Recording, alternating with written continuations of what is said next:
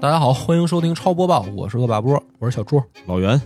今天的第一条新闻是来自于我们超游自己的，啊、 就是我们的付费的专题节目，呃，应该叫系列小系列节目上线啦，就是我们的如龙系列。嗯，然后大家可以在这个你所在的平台啊，去通过点击的这个专题页，对，这大家如果在喜马拉雅常听的话，应该已经看到了，我们节目都已经发出对，来就在了。列表里。喜马拉啊雅是在播单里，对，小宇宙它那个藏的比较隐蔽，对然后它是点一下，先点进超游，然后在超游的主页面点那个我们上的一个小的 banner，对对小对，的然后 banner 公告里面也有，对嗯就是说它不能在你直接点到播单里面能看到所有的，你是要再多点一下。哎，对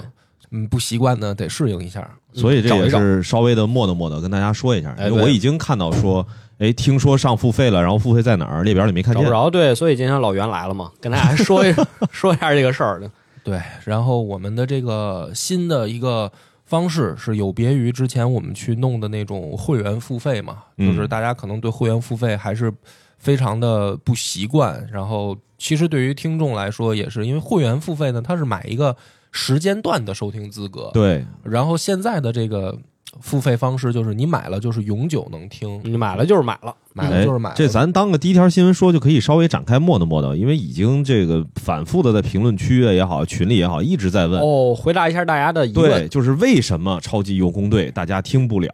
嗯嗯，对嗯，我们也听不了了。对，这个说实话是这样，就是当时开的时候呢，我们没想那么多，呃觉得有这个功能，那我们做一个会员的内容给到大家听。结哦果其后实来、是拿我们当小白鼠是吗？对，结果后来发现呢，这个平台的这个付费功能，它跟用户解释的不太清楚。嗯，对就是我们原本以为说，哎，你买了这个会员，我们节目正常这个储备好更新就可以了。后来发现不是，它是根据这个我们就是您购买的那个时间会向后顺延，就是哦您理解一下当时为什么我们把这个超级游工队更新了一个月的时间，就赶紧先把这个付费入口给停掉了。就是先买的吃亏了，反而。对，因为我们最开始规划的是说，我们开三个月的会员，嗯我们以为是说从我们开售开始三个月之内，我们把这个付费的内容准备好就可以了。啊，后来发现以为不是是，以为是根据咱们上传的时间走的，实际是根据你买的那个，，对从你买那天开始算三个对，月。它就跟其他的什么腾讯啊，还有什么 B 站那个大会员逻辑一样，就是是你购买日期，然后往后去推延，这就造成一个问题，就是越晚买的人听到的内容越多。嗯然后我们这边呢，有可能比如说到两三个月后边，可能会员大部分都到期了，只剩那么一个两个的人买的比较晚。然后这个呢，我们就得为这一个两个人，然后持续的每周去更新。我们还不能像这次，比如我们做一个专题，我们制作好了一次性上线，您购买就可以了。哎嗯，但是如果说是之前这个会员的这种方式呢，我们其实就没办法去没办法去规划这个录制的时间了。嗯，比较尴尬。对，就很尴尬。所以现在的这个付费方式，算是应该大家能够比较换一种大嗯家熟悉的，熟悉的，对，因为像野史啊、像黑水啊，我们都是单集付费这么更嘛，嗯这个可能大家比较习惯，也希望大家多支持吧。就是我对对们对的这个付费节目卖的更好的话，我们才能出更多的付费。尤其是可以支持一下第四集，就是讲歌舞伎町那集。 这个按级走是吧？对，行，但是其实这个就引出了我们的下一条新闻，嗯呃就是我最近正在呃没没时没晌的打这个《古龙风云录哎哦，之前已经做过一期了，》，对，因还有为我嗯，我是想着说，《古龙风云录》出了以后，咱们的呃下一个系列不就有这个专题了吗？可不 是嘛。啊、就是把这个古龙的一些小说讲一讲，然后趁着游戏现在发售。但是呢，这个第二条新闻就是，嗯、我最近在玩《古龙风云录》的时候，感觉就是刷到视频的时候，会又依稀回到去年玩那个《江湖十一》的感觉。哇，我知道了。哎呀我看我看了一些评论，对，就是大部分的这个视频制作者，然后都在说狠狠的给我骂河洛，我我来说一个问题啊，我来说一个这个游戏的点，嗯就是这个游戏里没法搞 CP，哦，就是里面所有女性角色都是原本小说里已经有已经有老公或者已经有男朋友的这个女性角色，然后你跟他们们加完好感啊嗯，她还跟人家原有的老公在一起，对，哦就是是攻略不了，攻略不了。而且我从我玩的角度来讲，我也不想攻略。就是你说这些哥几个都在这个仁义庄里待着，然后我送他们的妞儿礼物，这事儿好像有点可不 是嘛？那可不是嘛，啊，就是有点不对劲，就是所以这个，但是他嗯，其实我觉得大家骂可能还不光是因为这个一方面啊，嗯就是大部分的呃视频博主都说，就是这个游戏有点骗钱，有点收割，有哦点没进步，呃优优化不好。有点儿嗯，怎么说呢？就是对不起大家的期待啊什么的，就是大家都就反正看我看到的百分之八十都是在骂他的，嗯嗯然后就让我觉得特别像去年的那个《江湖十一》的时候，我我当时也是玩完了才看评论，嗯，然后我发现哎，大家都在骂《江湖十一》，然后就又同一个时间段嘛，然后不，又是你自己玩古龙的时候，你没有感受到吗？就是它优化问题啊什么的。我觉得是这样，就是嗯，客观来讲啊，《古龙风云录》这个游戏它的确是落后于时代了，嗯就是是。嗯它整个的这个游戏在游玩的时候非常明显的很多的硬伤，嗯、你比如说它的这个人物的，就是人物的这个贴图都哦是衣服都是不会动的，是就是就是那个整个袖子一。一一抬胳膊像两个翅膀一样，那个袖子是固定的，嗯，对吧？这个人物人物的这个模型做的，嗯、就像是十年前的这个东西，哎，刚才不是这个录节目之前也在聊这个事儿吗？嗯就是吗感觉是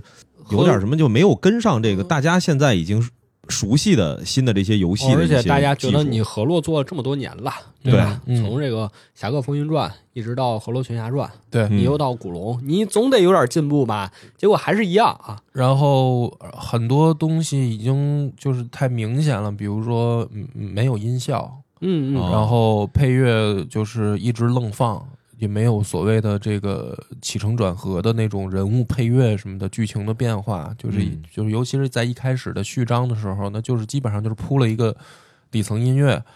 然后呃还有就是呃没有语音，就是人物这都没是有吧 CV 是吧？啊、没有嗯角色这没有个 CV 没有声优去配音，就是你一个剧情向的游戏，现在没有这个东西，就已经觉得很很不用心了嘛。原嗯来手游大部分都有语音配音的，对，然后你一个 RPG 的游戏竟然就是没有，嗯，很多很多吧。然后包括，而且我遇我玩的时候也遇到过 bug，嗯、就比如说这个，嗯，进大地图的时候死活就读不进去，哦，就是必须得这重属于硬伤啊了。重启，是，对，对，然后就硬伤还挺多的，而且不应该是河洛这样的老牌儿工作室能够发生的问题吧？啊大家不是说这才河洛吗？嗯， 就就是是新游戏发售前半年别玩儿，就是你可以买，别玩儿。就是他其实还不如自己之前的作品有一种感觉哈。嗯，你就或者或者大，你说河洛群侠传的时候，大家也也会骂，对啊，但是这回就是明显还不如《河洛群侠传》，就是《古龙风云录》这回的一上来的这个品相。嗯、但是呢，那个嗯我在玩的时候呢，也很也很就是尴尬吧。我又觉得说，你说他真的是完全不用心吗？某种意义上也不是，就是嗯，它里面有很多的这个剧情啊、人物对白的设计啊，就挺古龙的。嗯，就是是他对于文本的这个控制，还是下了心思的。嗯这个也是大家夸的比较多的点，就是它嗯拆解的真的很好，因为古龙作品一定要是要改编的嘛。对你怎么在改编的过程中又保留它原本古龙的这个味儿，对，还而挺难的。而且人物的对话的设计是有古龙的武侠感的，就嗯，是人物说说的那个话，一一看就像古龙笔下的。但是因为大师都已经挂了，你肯定是嗯这些、这些这个游戏编剧他后面去自己写的嘛，嗯对吧？然后，嗯、一些改编还比较巧妙，就是在大地图上碰到的一些小的支线呢，还是挺多的。起码我现在打到第一章结束，就是到第二章，然后嗯，觉得支线的丰富度还够，而且每一个人你以为是一个这个无名氏 NPC，但是你玩完他这个小支线以后，你会发现哦，这个是哪哪哪个小说里面的一个人物故事原型，就是都能联想起来。哦就跟我们之前那期节目讲的一样，里面对会出现很多我们看小说时候根本记不住的人。对，比如说这个大大大地图上碰上一个人叫张三，嗯张三，你明显就是一个，就是一听名字你以为是一大众脸儿，嗯但是你玩完他那个支线，你就突然想起来，哦，这个是《楚留香》里面出现的一个那个小说配角，就是他都是有那个人物的哦原著里面的对嗯角色去文做本支撑原，型。那你说这个方面呢，他其实也用心了，就是我觉得这其实也正常嘛，就是这有点像什么呀？就是您这毕竟做的是个游戏，嗯就是现在的这个能感觉到他其实用心或者说是使劲的地方啊，在文本这上面。嗯但是如果你设想一下，对于一个原本对于古龙的小说不那么熟悉的人，嗯，其实他的这些用心的地方，大家感受不到。哦，这叫什么打内对是吧？只有内行才能听得懂，才能对，但是感觉你出来这个就变成了什么呀？你就光是让内行到这里边来自己挖彩蛋，对那这个的。对话，它就有问题了。就是它，你你毕竟是个游戏呀，是，就是它里面充满了彩蛋。如果你就是看了很多古龙的小说，然后你会玩的时候伴随着一些惊喜感，而且它里面呢，就是嗯、呃比如说人物的这个核心系统的设计也非常古龙，古龙就是他那些侠客吧。咱要说优点啊，就说贴合古龙的是，它基本上成型就是很很快，它没有一个所谓的前期痛苦的练习，哦不用练级，呃，也要练，但是每一个人上来的武功招式就是该有什么特色就已经具备了，嗯，然后这就符合古龙的人物出场嘛，上来出场即巅峰嘛，这些大侠出场嗯就的时不候用满搞级这个成长嗯是吧？对，出场就满级，但缺点就是你也对这些人物的成长就没有什么期待了，就是嗯你比如说李寻欢在那儿。你不期待再给他练成什么样，他就是李寻欢，他就是上来这三招，他就是代表着他的人物。然后你说这个陆小凤也好，还是楚留香也好，他就那样，你也嗯不用练。但然后那这是挺古龙的，但是你一个 RPG 游戏呢，你把人物的这个成长系统做成这样呢，就会觉得说，那我对人物的这个那我练什么呀呃成？长没期待啊，哎对吧？嗯而且那个我现在玩到第二章嘛，就已经收了十多个队友了。可不是是这么快啊？对，但是但是每一次打架只能出场四个队友，哦，就是你有十多个人物在队里，没什么用，对，但是你实际上每次打架只会练四个，就是会感觉你怎么说呢？比如说咱们这一桌子啊，铺满了菜，嗯，然后各个菜都做的挺好，但是呢，这桌子巨大啊，它没有中间的转盘，够不我着只能够着眼前的四个，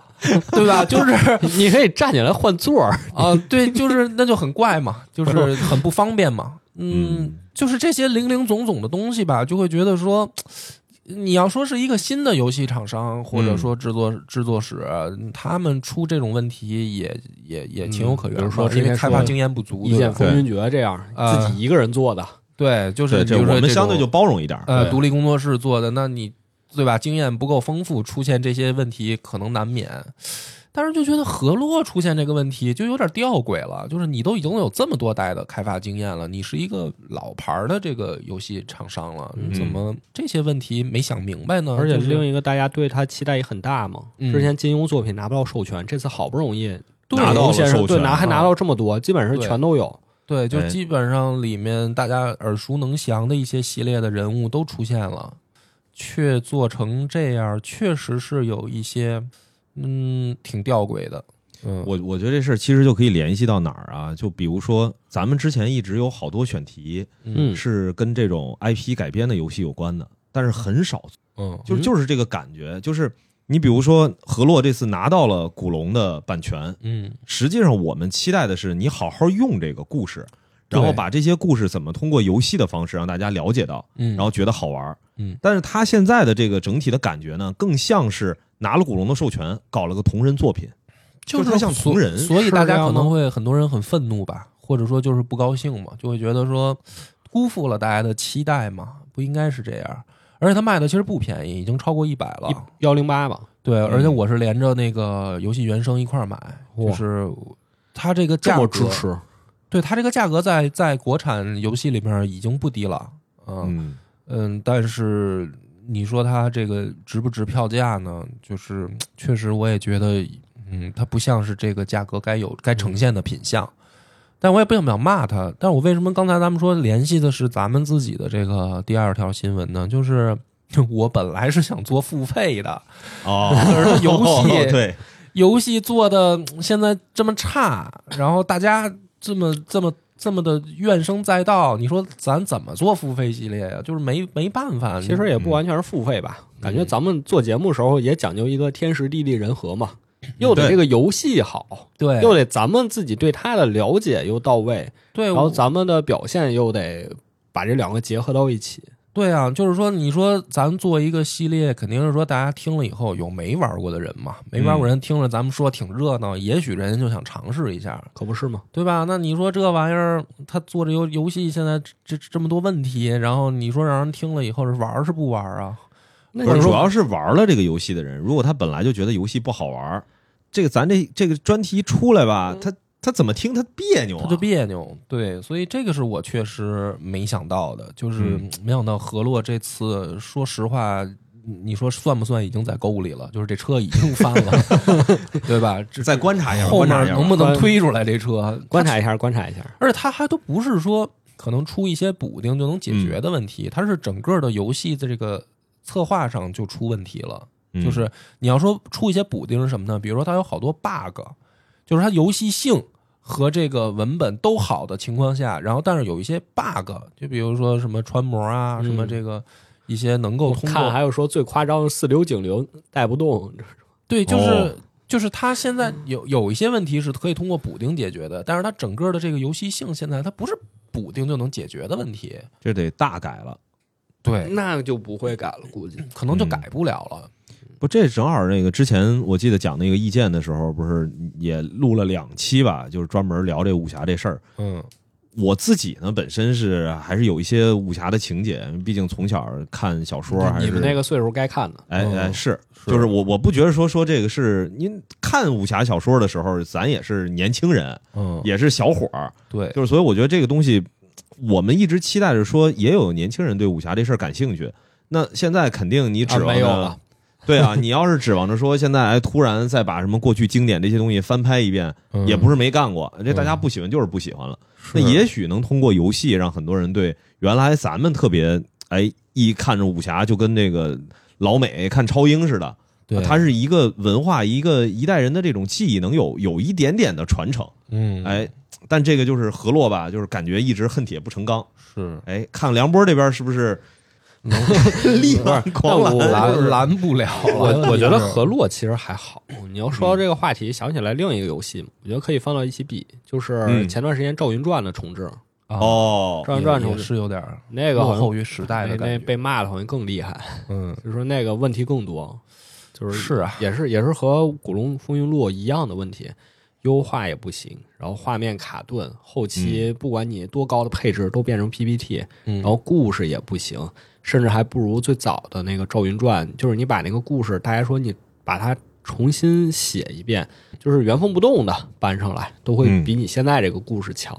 反正就各处都不是很满意吧，都觉得嘖白瞎了，大家这么支持你，嗯因为本身你重置版愿意玩的肯定都是粉丝嘛，就至少一大批都是粉丝嘛。所以我得再好好想想。我估计可能这个系列不会跟大家见面了， 就是打个招呼吧，有点悬，我就可能得重新策划别的东西了。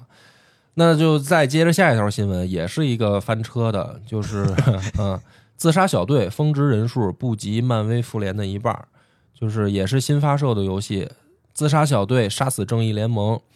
bug 频发，玩法设计老套以及服务器故障等问题，并没有得到积极的反响，甚至成为其开发商迄今为止最差的作品。嗯、自杀小队杀死正义联盟不仅不如自家作品，对比同超英题材的漫威复仇者联盟也落于下风。据 SteamDB 的数据显示，二零二零年发售的《漫威复仇者联盟》首日玩家峰值人数达到了两万九千九百一十六人，大约一个月后，平均人数稳定下降到了一千。相比之下，自杀小队二月二日首发峰值人数为一万两千六百六十七人，还不足前者的一半。这就是一个欧美厂商跟咱们刚才那个说的一 样，哎，他这个是等于也慢慢翻车把了。 DC 跟漫威的这个游戏改编权都拿到了这一家公司里了。他应该不是主不是主要的吧是 DC，没有漫威啊。嗯，但是他只是拿漫威的那个复仇者联盟来做做了一个对比对比。哦对，嗯，哎，这个其实我感觉有点儿就是刚说那武侠似的，嗯啊其实超英啊，就是西方世界就是西方的武武侠，侠嗯我感觉这个是一个就是都在没落的一个感觉。是可不是吗？但那是你不能把这事儿怪在说说超英不行了吧？那肯定不是啊，对呀、就是同样的一个问题出现在了现在的这个，对吧？这还是在这个世界世界范围内的一个呃知名工作室也出现了同样的情况，所以这个事儿它就是嗯说说起来就挺有意思的。我觉得这个嗯，就是一个嗯怎么讲，我们在嗯我们处在了一个非常尴尬的时期吧。就有没有可能咱们这期节目这个录的这个时间段儿，哎，真的可能是，比如说下一波可能迎来一个新的，像几十年前然后出现超英这种题材和 IP 一样，然后哦变成年轻人的一代的记忆，就以我们这期超游为分界 线，以后大家回顾历史，写下一波历史，说第一个大事件是超级文哎化。超级文化到这期周三播超播报报的时候发了一条新闻，预测了这个事 情。这个东方的武侠题材示威和这个西方的超英题材示威是吧？那做梦去吧。其实你说这个事儿，就像之前咱们讨论的，就是说，如果你现在做一个嗯、具有大量文本项的一个 I 传统的 IP 游戏，不管是武侠还是什么题材吧，它其实背后意味着呃庞大的开发资源，就是你要堆很多的钱去把它做出来。嗯，啊，它不是一个所谓的轻量的事儿，嗯，但是这种东西就像赌博一样，就是，呃，你堆了很多的人力物力上去以后，你出来这个东西是不是能达到一个玩家的嗯平均预期？哎，那就是我们现在把这两条新闻搁在一块儿看哈，说明一个问题：非常有开发经验的工作室，嗯依然不可能保证它的品控得到完美的控制，就是依然会出现一个出来以后玩家非常反感的东西，嗯或者说觉得说根本就没有达到预期的东西。那这个情况，就是大部分人会直接的定义为说你在收割，你在骗玩家的情怀，或者你在怎么怎么样。但是，可是咱们接触到也很有很多游戏圈的人嘛，嗯或者说也接触很多独立工作室或者游戏开发者，你没，我就没有一个，反正我们见到的啊，没有一个是抱着说我上来就是起码制作人没有说，哎，我这游戏我就是奔着割韭菜来的， 对对吧？ 对，对吧？就是奔着流芳青史的人很多，哎没有奔着割韭菜的，好像。对 对，就是说这个是一个，也是我觉得挺有意思的事儿。如如你想，它这么庞大的资源投入，就是说大家现在看到你，不管是这个自杀小队也好，还是古龙这个也好，大家觉得是垃圾啊，嗯嗯，但是没有一个团队上来说，我们就是做一个，我们就是要做做一个垃垃圾垃圾，然后还能让大家买单，我觉得不可 能，对吧？就好比说咱们录一个节目，就是如果比如说我们要，咱就拿付费来说，我们要卖嗯付费了，我们要做付费，我不可能说上来就是说，反正我们做成什么狗屁样，大家都会买单的。你不可能有这个预期吧？对对对你肯定是觉得说我要好好做，让大家值回这个票价，甚至做完了会觉得有些没做好的地方，对然后看肯定看会大觉家得的不满意嘛，看大家对评价，下次改进。大大概对，都是都是本着这个心态。我们接触到的这个游戏圈的人都是这个心态，但是却依然出现这样的问题。嗯，那就说明不是这个心态，或者说不是自己想法的事儿了，是有些更具体的、更实际的问题，比如说可能钱还是不够，嗯，时间啊，资人源的人配力置成本啊，沟，通啊，对，就是可能会出现各种各样的问题。有没有一种可能性，其实是世界就是一个草台班子不是这个观点肯定是对的 啊？啊，就我是觉得什么，越是有经验的，就是他越容易沿着原来自己那个成功的经验去复制，嗯反而不是说，哎，现在大家市场上这些，比如说你在二十年前，你实际上是在给二三十岁的一群年轻人去做游戏，但是你现在到底你做这个游戏是卖给当时的年轻人，还是现在的年轻人？但是做游戏的人很有可能，比如说，尤其是一些大公司会容易出现这种问题，就是他的高层、中层真正有决策力的人，实际上是跟着一个一个的成功项目上来的。嗯哦，所以它其实是这个公司的整个制作的理念，它已经跟不上现在大家的需求了。比起不知道为什么失败，更可怕的是不知道为什么成功，哎， 稀里糊涂就成功其实了。你看这个，咱们说就说回顾二三年吧，嗯有很多就是破圈儿的话题的，最典型的嗯就帕鲁都是就算就二是后面年二十四年了了吧吧？？嗯二，三年咱们就说美女包围，今天我对还看到有新闻说 DLC 出了了，呀，对，我也不想当新闻讲了，我觉得也没什么意思。是但是我野就哥也不在，不是对 老提这事儿是吧？对，但但是这事儿为你什就么看他这么被美女惦记包围，他就是一个就是呃新很新的这么一个怎么说呢团队吧？可能对于比如说一直在关注，比如说这个游戏啊，嗯特别硬核的一些游戏玩家来说，这种真人互动的，哎、嗯不是新鲜东西，嗯但是它能破圈儿，其实是因为让很多之前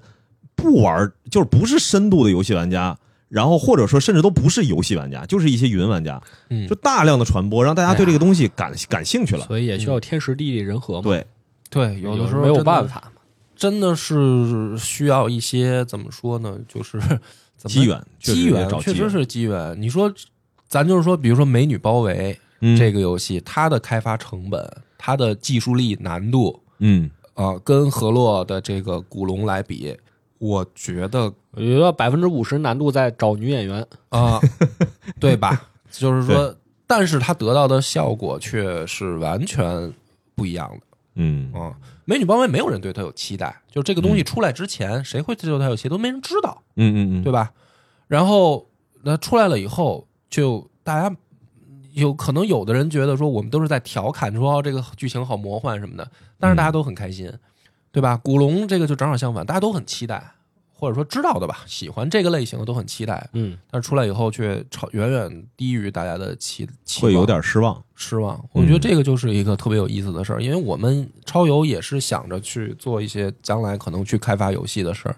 所以在看这些问题的时候，我们可能所以以后就少说，咱们就少，咱们少说，嗯 少说，先别做起别来，许这些对事对儿对吧，对，然后拿出来大家没有期待，然后哇做得真不错，我就是这意 思。 以后咱们就不嗯以要后我不说了，嗯啊，不说了，而且我我觉得什么呀，就是游戏到底是不是一个好游戏这个事儿啊，我觉得也没必要非得跟它的销量去那么深的绑定。嗯就是我其实一直想的什么，就是大家做自己喜欢的东西，嗯然后觉得自己做的这个内容能拿得出手，而且应该是保持着一个每次都不太满意，总觉得自己还应该能把这事儿做得更好。我觉得这个是搞创作。就是我刚想起来，像自杀小队跟河洛，他肯定在做这个游戏的时候，或多或少的游戏到底好玩不好玩这个事儿，可能没有他在比如说成本的投入和他预期的回报。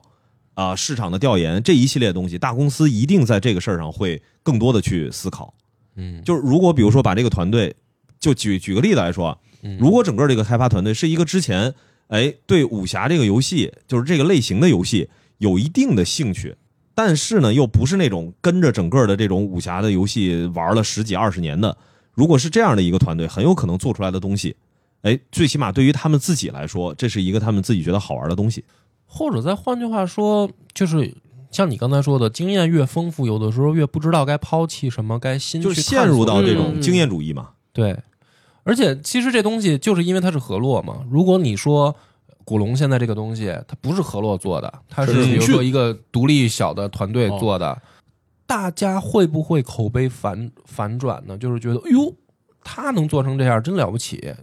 我是觉得是有可能的，这个还真的是有可能的。其实有一点是我看那个《古龙风云录》，有一点审美疲劳了，就是它太河洛了，嗯，感觉跟前几代确实没什么区别。嗯可能有一点是这个吧，就大家在说，嗯比如说《一剑风云决》，我们一开始觉得很惊喜，就是因为它那个八方旅人，啊哎对对八方旅人那种风格，啊啊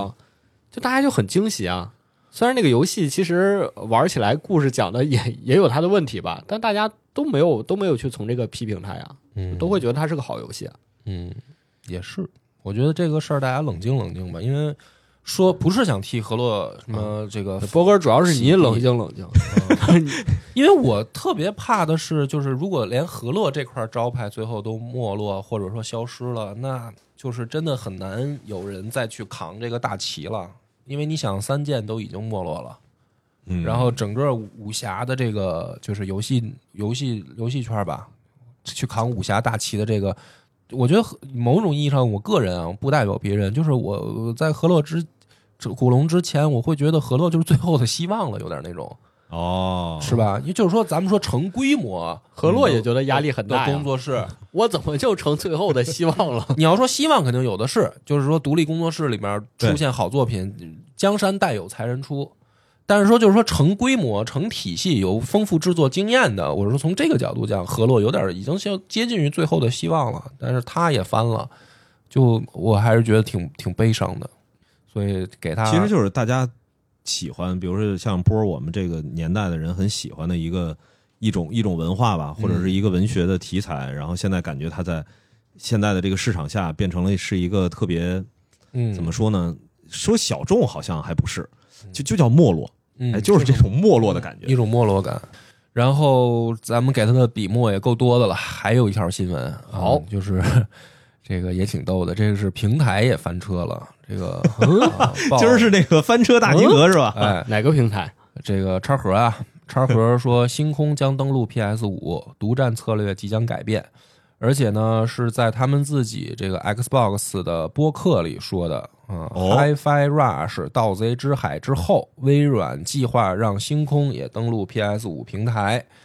那么该消息呢，现在说的是微软计划在 DLC《破碎空间》推出之后，让其登陆 PS 五。该 DLC 预计今年晚些时候发售。微软已对 PS 五开发套件进行了额外投资，以支持开发工作。那么也就是说，微软现在已经有多款原本是第一方独占的游戏要跨平台登陆 PS 五了。那么这件事儿呢，在网上引起了网友的热议啊、嗯主要就是骂啊，就是说，如果 Xbox 很多第一方的游戏登陆 PS 五，那么买 Xbox 还有什么意义？嗯，比如说有的玩家表表示啊，说如果光环再登陆 PS，那 Xbox 的时代就已经宣告完结了，啊、哦就就还剩一光环了嘛。然后很多人都对此表示难以置信，说我买了 Xbox，微软却调整了商业计划，把游戏都放到了 PS 上。然后就类似的这样的留言怒喷的，呃，在网上还是挺多的。有的人直接骂，就是这太蠢了，这他妈太愚蠢了，这一定是一个谎言，嗯，就是这样的评论啊。然后还有比如说关于赚钱并将其投资到自己的平台，这有什么不明白的呢？就是这不是一很简单的事儿吗？怎么会出现这样的问题呢？就是大家对这个事儿都表示了，觉得说这不是神经病犯傻吗？就是你，那你 Xbox 的竞争力来源于什么？对吧？就是在咱们玩主机游戏最集中的时间段，大家去买一台主机，首先考虑的能玩什么？能玩什么游戏就是能玩什么游戏，嗯对吧？对，然后在这个能玩什么游戏里面，肯定最关注的就是这个游戏机独占什么，就意味着哦我玩不，我我我不哦买它别，的的话对玩不到什么，尤其是索尼和微软的这个主机大战的时候，打那架我嘛。嗯，嗯，这当御然三家都这样。对，当然最后大家都是奔着全制霸去啊，就是都都把这些游戏机买齐。但是最多考虑的一个问题就是，如果我只买一台，因为这玩意儿还挺占地儿的，你在客厅里摆一 个对啊，真买不了那么多。对，如果我只买一个，那我买谁？那独占游戏是一个权衡的很重要的参考嗯，啊、但是微软现在做出这样的调整，当然大家觉得会有一种被背刺的感觉。 我觉嗯得主要还是索尼跟 Xbox 这两个玩家群体啊，其实有一些这个比较极端一点的，其实是会互相攻击的。哦，嗯哎，就是其实从咱评论区都能看得见。你你的意思是正常玩家他不应该有对，这么其大实对于玩家来说的话，我选哪个就是就是我个产原品，我原本 Xbox 能玩到，现在别家能玩到，他们爱玩玩不到，对啊，跟我有什么又关系不呢是说说我这个独又不是占没了，我对啊玩不了。嗯，对啊，反而应该是那边应该高兴啊，对，就你也应该替他们高兴啊，他们所终以于啊这个其实就是 Xbox 这几年搞独占也好，搞这种大会员的逻辑也好，反射，它多多少少它其实有点搞这个饭圈的啊，哦或者说是让自己的用户群体有一个假想敌，这假想敌是谁？哎，就是锁狗。哦，哎，这这个其实氛围在整个的游戏玩家这个群体当中是存在的。这不好，这 不好，不是，我觉得是这样，就是微软做出这么大的战略调整，他不是傻子呀，他一定是算账算得很精准的，那肯定的呀嗯他不是一个拍脑门儿的决定，他一定在算账啊。那这个账，我觉得怎么算，对吧？首先，如果你上 PS，你一定你的游戏成本要高于你的那个叉盒会员吧？嗯，对，以索尼的情以况看，索尼的尿性，是你肯定是啊，你你不可能凡是一样的游戏，去了索尼就得贵个百分之三十，对啊，差不多都这肯定样是。贵的。你要是还是玩这个买断的这种方式，嗯那你这些独占的游戏，当然星空已经在他们超市这个几毛 钱、三毛钱甩卖发发发了啊。 实体版，那就是说，如果在这样的情况下，他去上索尼的平台，嗯索尼的官方定价政策敢不敢跟你真的较真儿，哎对吧？就是说，作为索尼来讲，我有一个所谓的价格生态。嗯 在我的这个商店里面，我有一个价格生态，对吧？什么体量的作品我卖多少钱？不是说对于一个平台来讲，越便宜就越好。哎，我把这个东西我卖一块两块，那我那些卖三四百的我咋卖啊？其他那些第三方厂商他们对还呀活不活了，对吧？所以对于索尼的评价体系来讲，就这件事儿对于微软不是挑战，对于索尼反而挑战。你星空真的来了，怎么端水？我怎么端这水？嗯我我给你定一个一块钱，因为你超市那儿都免费送 了，我定一块钱，那我其他游戏厂商活不活了，对吧？但是我如果定三百，就会显得索尼很蠢啊，对吧？就是对这个事儿，索尴尬的是索尼，它不是微软。你哎你就有这么道理想这个有问道题理吧，所以所以微软这一波只能操作定得更非常的高他妈了鸡贼，就是就抛出星空这样说超市已经免费发的东西了，我就扔给你索尼，我看你怎么弄。我就扔给你索尼，我就看你的定价体系怎么来，因为我这边反正都是会员免费玩儿，我这么多游戏我都是会员免费玩儿。我如果让玩家群体意识到了一个特别清晰的传达出来了一个概念，说我操，我他妈在索尼上花钱，我傻逼呀、啊 那最后笑的是微软，哎，有点道理，有啊，点道理。怎么还会有这种思路呢？思路打哎你你打开了，对呀、你你你想啊，就是大家现在骂的，我觉得就是太太太太太流于奇怪了表，面了。对，就是说流于表面了啊、哦。这个你买了一个微软的游戏机，毕竟我然们后不是微软的精神股 东嘛，我觉没得这有个波哥这种战略眼光。我觉得这波反这个不这一波真的可能迎来反向操作，因为你看现在骂的他肯定是叉盒的用户不高兴，就觉得哎说原来我们能玩到的独占的东西，现在索尼那边的人也能玩到了，我不开心，对吧？嗯那那你索尼的人这边怎么想？这帮锁狗怎么想啊？啊，对吧？有你道得理你得有道理反向想这个问题。锁这边锁狗就在想了，我操，我是能玩到了，问题是我要多少钱玩啊？就是这个东西扔在这儿了，呃，我能玩了，那我还是不玩。但是也有一种可能性，它可能也会打到那个 Plus 的这个高级会员里头啊。啊、就是说白了，最后可能哎，通过跟 Xbox 这边原来独占这些游戏的一个合作，也有可能再拉一波会员，对，哎就是因为这是算账嘛。他也不一对啊嗯定是钱的事儿吧？那你说我在 Steam 上一直玩游戏，我也不会因为 Epic 送游戏我就去那儿玩啊。 对，它其实挑战的就是一个用户习惯，而对用户习惯里面，某种意义上讲是，不管是什么领域，所谓的习惯，有的时候就是带着一些盲目性的，就是我嗯习惯了，我就不想去动脑子、费心去比价，嗯这个就叫习惯，对对对对吧？那么习惯里面一定是带着盲目性的。当有一天这个东西如果非得刺破你的时候，而且你又发现哦它没有那么难的去转换转换的使用方式的时候，那这个东西就是一个巨大的危机，对对于某一个平台来说，对吧？比如说啊，之前出过一个事儿，就是比如说你打车，然后你老是这个两点一线的这个打嘛，然后就出现过嘛，有有人发现说，哎，我他妈怎么打车贵了？比比不不走这条线路的人，我打车会贵。哦哎对吧杀熟嘛，杀熟，如果你清晰的让人家意识到了说你杀熟，而且我对于对于用户来说，我他妈换一个软件没那么难啊、嗯，呃你所有软件都这样，我没辙。但是如果只要谁还是公平的，我对于这个软件，我是我装在它 A，我装在手机里时间长了，我我我习惯用你了。那如果你清晰的刺破我了，刺痛我了，那我就换，因为我不想当傻逼。嗯，就谁会愿意当冤大头呢？对于现在的锁狗来讲，我因为我我很长时间我都承认我是锁狗。对于锁狗来 讲，我现在就会觉得说，那我他妈疯了。哦，原来是你觉得自己被当成了冤大头，哎，这不是这个视角，确 实是不怪不是得索尼，怪不得我俩没有这个视角感。对啊，就是啊，就是说你我我对叉，因为我之前不是也跟大家说了，我去开了那个叉盒的会员嘛，啊，然后也不太适应，我就是盲目的，还是因根据习惯，我最后又回回回来接着去索尼上买游戏嘛。嗯，但是如果这个事儿到现在它继续发展下去，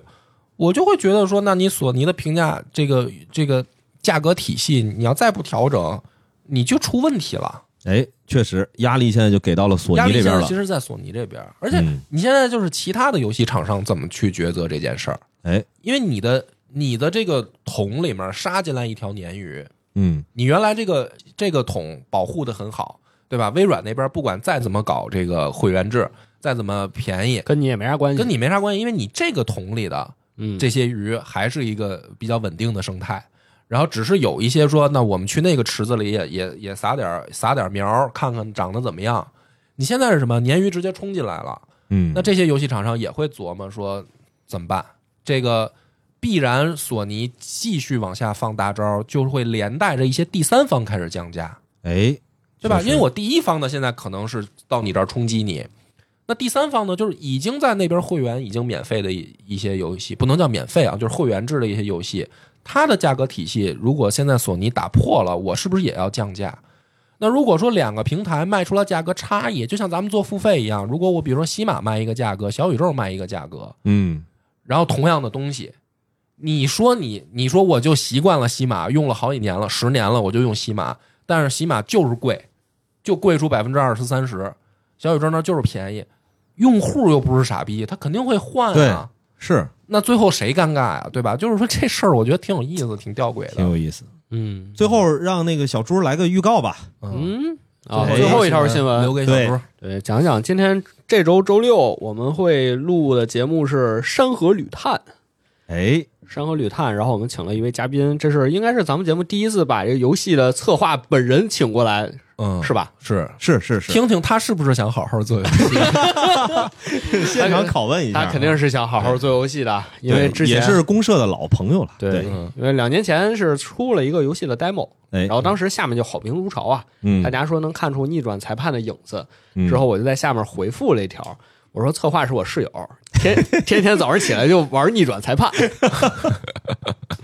但其实呢，又不完全一样，就是很有意思的一款推理游戏。然后我也是呃一月三十一号上线，其实没嗯对几天。嗯然，后我也是推荐给身边很多朋友了，然后包括像拆漫专家小山啊，他不是嗯最近就疯狂玩游戏嘛？啊，昨天发了一个朋友圈，就说这是国产推理神作。哎哎，这个然后散人也是标对题对就是写的神作。对，散人也玩了，然后小山当时也带自己女儿玩，他说我女儿就特别想学那个法医学，然后玩这个游戏就沉迷其中不能自拔，嗯，特别好。特别然后好。这周六我们讲一讲这个《山河旅探》，嗯主要它其中不光是推理，嗯它还有很多在当时那个时代，就是清末民初一些小知识、历史小知识，所以其实特别有意思。这些我们都可以穿插着给大家聊一聊。而且那个中间我自己特别感兴趣的，其实那个同一时期的世界科技的这个呃发展的一个情况，没错呃没错在里边真的是融合的这部分元素特别多。呃，科技的发展、民智的变化，对然，后